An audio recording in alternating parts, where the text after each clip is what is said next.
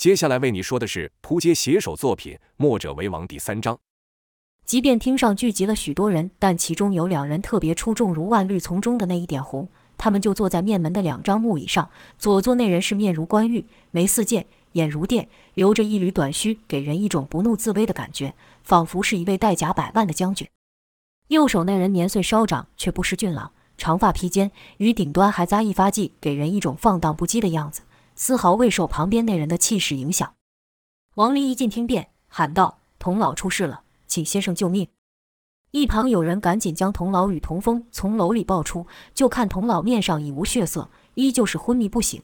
而这一路的奔波，童风也承受不住，累得睡去。那被唤作先生的人也赶紧去前抱起童老，匠心独具，在一碰触童老的时候便发动。这一看是眉头紧皱，那人明白童老所受的伤势太重，怕是大罗金仙都难救。同时，他也观察到童老身上之伤种类颇多，有刀伤，有剑伤，有鞭伤，有掌伤。尤其以背后的剑伤最为致命，看来是和许多高手打斗所造成。幸得童老尚存一息，护住了心脉，否则早已死去。可童老退隐多时，为何会突然与人争斗？其中必有缘由。那人虽然心里奇怪，手上却没有丝毫迟疑，当即运起了内力，替童老顺血通脉。右手那人也过来，伸指在童老的手上搭脉，一样是表情凝重。那被叫先生之人便问道：“冯兄，可还有救？”那人回道。我有一药，或许可使同兄转醒片刻，但能否活命，怕是说不准。那先生道：“莫非是你提过的三味生生丸？”那人点头道：“这丹药还未完成，可眼下也等不得了，只能一试。三味生生丸乃道家圣品，由数种珍贵药材所熬制，且即便收集了药材，也不一定可炼成，故十分稀有。传说有起死回生之效，炼制极为困难。”说着，就拿出一小瓷瓶，从中倒出一粒红色丹丸，说道。瞧你的了！就看那人将药丸喂入童老口中，跟着以指代针，速点童老周身大穴，每一指皆注入道家无上真气，帮助童老疏通体内的内伤淤血。由此灵药与这份功力者，乃道家高人冯继子，而那被王离称作先生的，乃是墨家首领叶萧。在当时两大高手联手相助与灵丹的妙效下，童老总算是悠悠转醒，睁眼看到燕霄，挤出惨笑，说道：“没想到绕了半天，我又回来了。”燕霄也说道：“是啊，没想到最后你还是摆脱不了我。”童老道：“你呀，你又比之前老了许多了。”语气甚是怜惜。燕霄道：“天下事纷纷扰扰，没有停止过，我怎么敢停下脚步？”童老道：“你不会怪我当年不辞而别吧？”燕霄道：“童兄言重了。其实我也颇厌烦，事事常想与你一样抽身离开，过几年平平淡淡的生活。”童老道：“这天下不平，何处又能太平？”不知道为什么，在我心中似乎早预料到会有这么一天。遗憾的是，我不能多陪陪风儿，也看不到那天下太平的日子。说着，童老紧握着燕霄，像是将这份希望寄托在了他身上。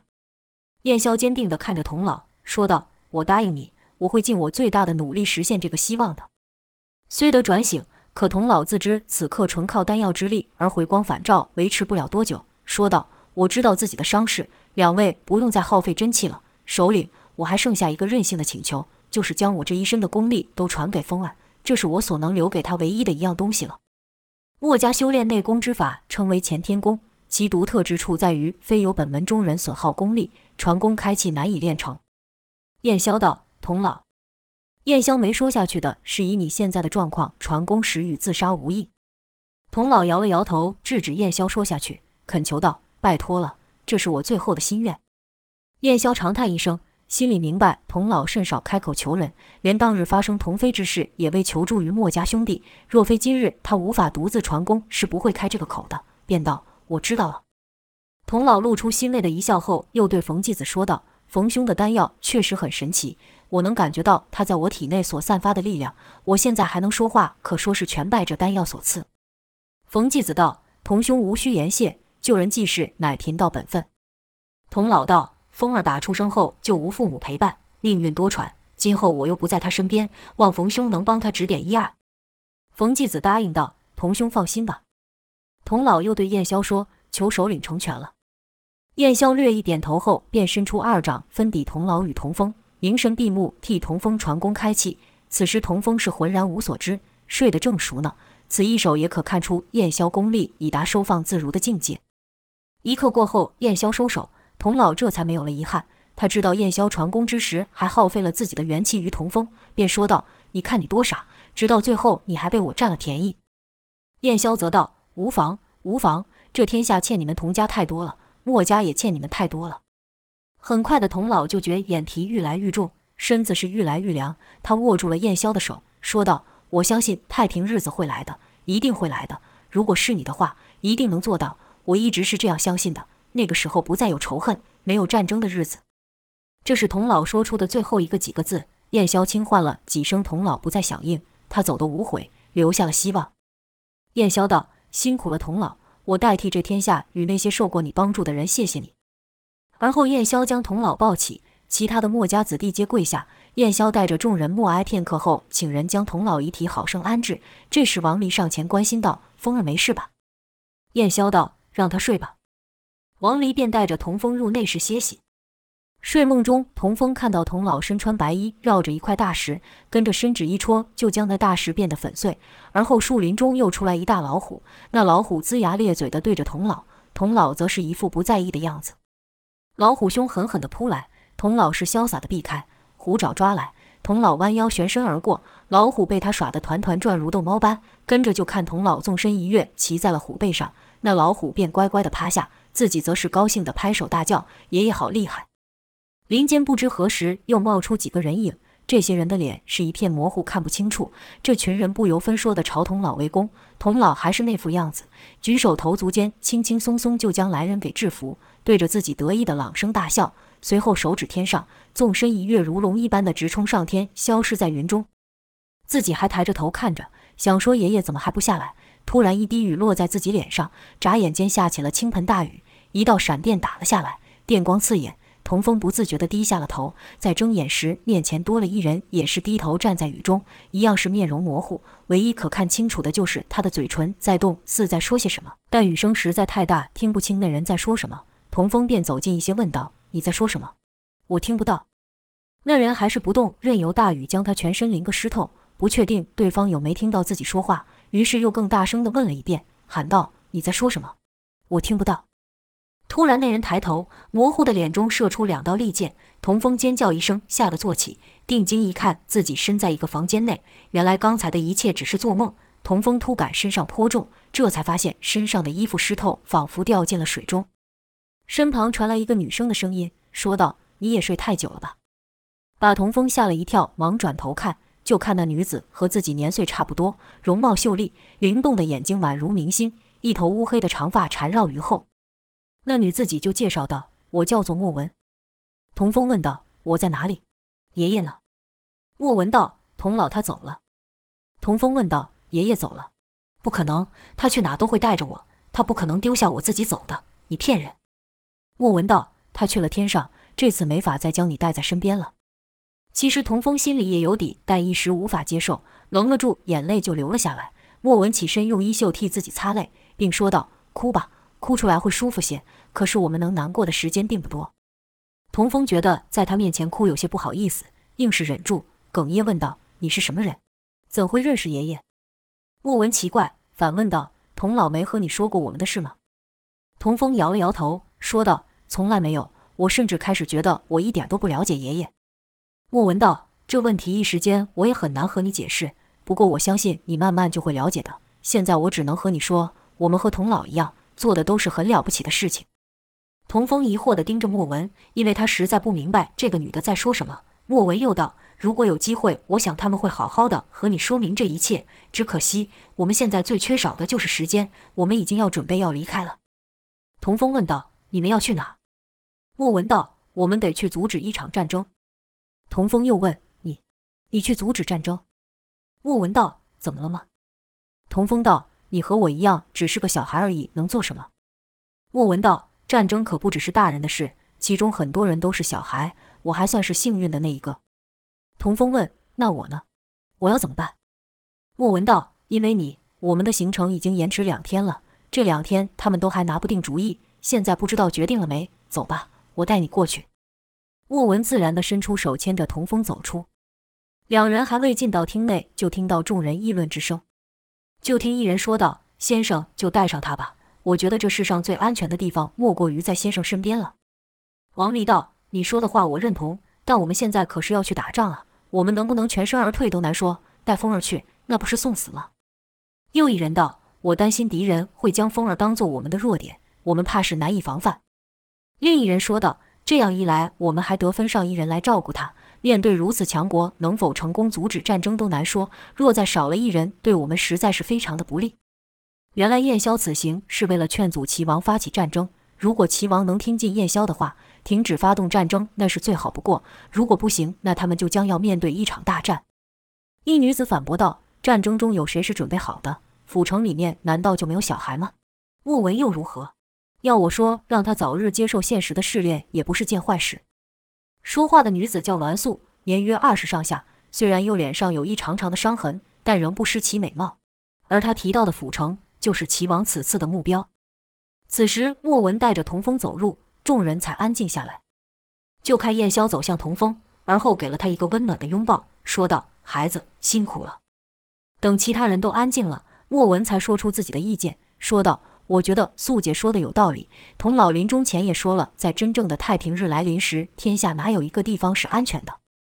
燕霄何尝不知此理，只是心中不忍，觉得这种日子对童风而言来得似乎太早了。正打算要和童风说明眼下的情形时，冯继子突然开口道：“我看这小子颇为顺眼，不如就让他随我做个药童吧。”燕霄甚是意外，因为冯继子甚少直接涉入战事，道家中人行事全凭本心。冯继子又身负旷世绝学，若他愿意带上童风，那确实比现在跟着自己安全得多。燕霄心中感激，便问道：“冯兄真愿意替我照顾风儿？”冯继子道：“我与童月的交情也不算浅，况且你们不是常说兼爱吗？”对素不相识之人都愿意抛头颅洒热血，怎么需要人帮忙的时候却分了你我呢？我在这听你们讲老半天了，你们没半个人想到要来拜托我，我只好不自量力的自己推荐自己了。童老去世后，王离算是童风最亲之人，听他们的意思是要抛下自己，要自己跟这道人去。童风心下颇感不适，赌气道：“你们我谁都不跟，我只要爷爷。”栾素道：“小鬼，成熟点，你爷爷已经死了。”王离斥道。栾素，听栾素一说，童风更气，说道：“爷爷走了，为什么爷爷会死？如果当天他不和那些人打架的话，或许，或许他不会死的。”说到后来，已出现了哭音。王离蹲下对童风说道：“你见过那些人吗？”童风回道：“没有，他们一个人我都没有看过。”王离道：“你想一想，如果今天你不是童风，那些人要杀的却是你，你不希望有个人出来保护你吗？”童风道。那些人为什么要杀我？王离道：“很多事情是没有理由的，就像他们也不认识我，却仍想要置我于死地。只是今天那个挺身而出保护大家的人是童老，他牺牲了，可他不止保护了你，还保护了城里的其他人。而我们现在要去做的事情和童老一样，去保护更多的人。”燕萧也道：“风儿，我们是一家人，你相信我，这样的安排对你来说是最好的。”此时有一人急忙忙从屋外跑来，对燕萧附耳说了几句。就见燕萧脸色一沉，冯继子知道是时候了，便说道：“好了好了，别磨磨唧唧了，你们不还有事情要办吗？还是怀疑我连一个小鬼都照顾不了？还有你小子，是你爷爷要你听我的话，是他托我来照顾你的。难道你爷爷刚死，你就连他的话也不听了吗？”听这道人说爷爷有吩咐，童风便不敢再说什么。燕萧道：“确实，我们该动身了，那风儿就拜托你了。”说完后，燕萧又抱了一下童风，柔声道：“风儿，我们会再见面的。”而后转身而出。王离与莫文在与童风道别后，也跟了上去。眨眼间，厅上只剩童风与冯继子两人。冯继子道：“看你这小子丧着一张脸，不如这样，我们来打个赌，以三年为期，三年后送你回来。期间，你要是学会了我的本事，赢了我，随时可以离开，想去了，爱去了，我绝不过问。”童风心下难过，并不回话。冯继子又道：“童老生前还要我告诉你许多他的事，你也不想知道吗？”童风这才说道：“想，当然想。”冯继子道：“想知道就随我上路吧，路上我再慢慢和你说。”此那之后，童风就随着冯继子生活。起初，冯继子带着童风上高山爬险谷、采药采草，对童风甚为严格，每日都交代他做许多事情。且每当童风问起童老的事情时，冯继子就会吩咐更多工作给他，累得童风每晚是一倒下就睡着，隔日天还没亮就被冯继子给叫起。使得童风根本没时间想其他的事，没时间感到哀伤。直到一日，两人来到一高山上，身处云海之间，顿感万物渺小。冯继子突然有感而发，喝了一口酒，也让童风跟着喝上一口。童风出场酒味，只觉得苦涩，表情纠结疑惑地问道：“这么难喝的东西，怎么会有人喜欢喝？”冯继子笑道：“那是你小子不识货。”今日冯继子似乎心情甚好，走到了山崖边，突然长啸一声，舞起了剑来。就看朵朵白云在他身边慢慢聚集，像是听其指挥一样，剑指到哪里，那云就跟着到哪里。冯继子是一边舞剑一边吟唱道：“山常在，景长存，天下凡人总折腾，欲不灭，道难生。”杜康也难救苍生。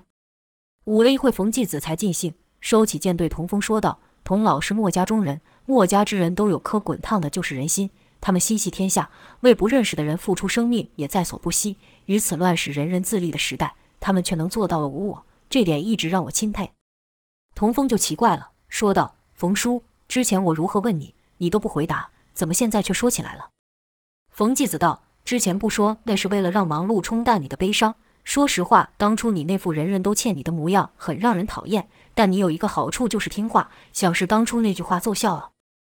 童风道：“哪句话？”冯继子莞尔一笑，并未说出，后又说道：“怎么？难道你不想知道你爷爷的事情了吗？”童风道：“想，当然想。”然后冯继子就和童风说了许多事。从那以后，冯继子对童风就没开始这么严厉了，还不时会和童风说起故事。童风也非不明事理，知道冯继子对自己的用心，便也开始尊敬起他来。如此这般，又过了数月，二人经过一唤作竹龙镇的地方，冯继子想找间客栈，吃些像样的东西，再带些好酒后才上路，便寻了一间叫凤鸣轩的客栈。此站分上下楼，一楼早已让人给坐满，小二就领着二人来到二楼。从上看去，就见一楼有一方台，台上有一小桌，桌上有一木板。没多久，有一妇人缓步迈上台，其年纪虽过四十，可容貌身段皆保养得宜，可谓是徐娘半老，风韵犹存。妇人走至小桌后，并不落座，拿起桌上的木板朝桌面上一敲，发出清脆响声，有熟客就开始鼓掌。随后，妇人不疾不徐地吟了一首诗：“战火续连风，无处不起兵。风骚谁引领？尚待凤鸣平。”吟完诗后，台下又鼓起了掌声。妇人接着说道：“看到许多熟面孔，非常感谢。”这表示大家对我的容貌还没审美疲劳。台下不少人笑喊道：“你比我家那黄脸婆好看多了。”又一人喊道：“大家看，好像又比上次见更年轻了一些。”不少人跟着附和起哄，说道：“再看几次，搞不好就变成姑娘了。”不好，不好，我比较喜欢现在这种成熟的韵味。妇人带大家闹完后，用扇子指着当中喊最大声。身穿华服的一人说道：“温大人，你可别害我这小店开不下去。”我可惹不起你家夫人了。那姓温的见妇人点名自己，乐道：“哎，收了也好。我说你干脆到我府上来，以后就讲给我一个人听。”此话一出，其他人有意见了，道：“温大人这话是说你比我有钱喽？”那姓温的一看说话的是另一当地富豪，可美人当前哪能认输？回道：“原来是甘掌柜，你府里小妾已有八人，还想做什么？我担心你有心无力呀。”那富豪道：“温大人的府里也不差吧？”那人就这样你一句我一句地说了起来。妇人不再理会他俩，对其他人说道：“今日来的新面孔也不少，你们是被跑堂的骗进来的吗？”台下发出笑声，有人故意回道：“我就是被骗进来的。”妇人点头笑道：“那好，那好，付钱了吗？”那人道：“付了。”你们收钱的速度快着呢。妇人又问：“你家里有几个人？”那人回道：“五个。”妇人续问：“那怎么今天就你一人到啊？”还记得是哪位伙计招呼你进来的吗？那人手指一旁伙计，说道：“现在那边倒茶的那位。”妇人故意大声道：“掌柜的，那伙计会做生意啊，记得回头给他赏钱，看他下次能不能把你家其他人都给骗进来。”台下是哄堂大笑，那人也被逗得乐。妇人接着道：“好了好了，该说说正题了，不免俗的还得和大家自我介绍一下。小女名叫虞姬，没什么才艺，就会陪你们喝喝茶，聊聊天。”打发时间，今天就接着上一回说下去。上次和各位讲到了儒家，这儒家里面分成文武两派，善武的去聚义厅，好文的有明镜堂。但这可不是说明镜堂里的人都不会武，两边所练的功夫是一样的。只是看那人的性子更适合朝哪一方面发展，就增加他那在那方面的才能。这大概就是夫子所谓的因材施教，发挥所长吧。儒家讲究中庸，中庸那是个什么概念呢？就是我们常说的扮猪吃老虎。他有本事，但非到必要时刻不显露。既然如此有客观，就一定会觉得奇怪了。都说不轻易出手了，你怎么知道儒家厉害？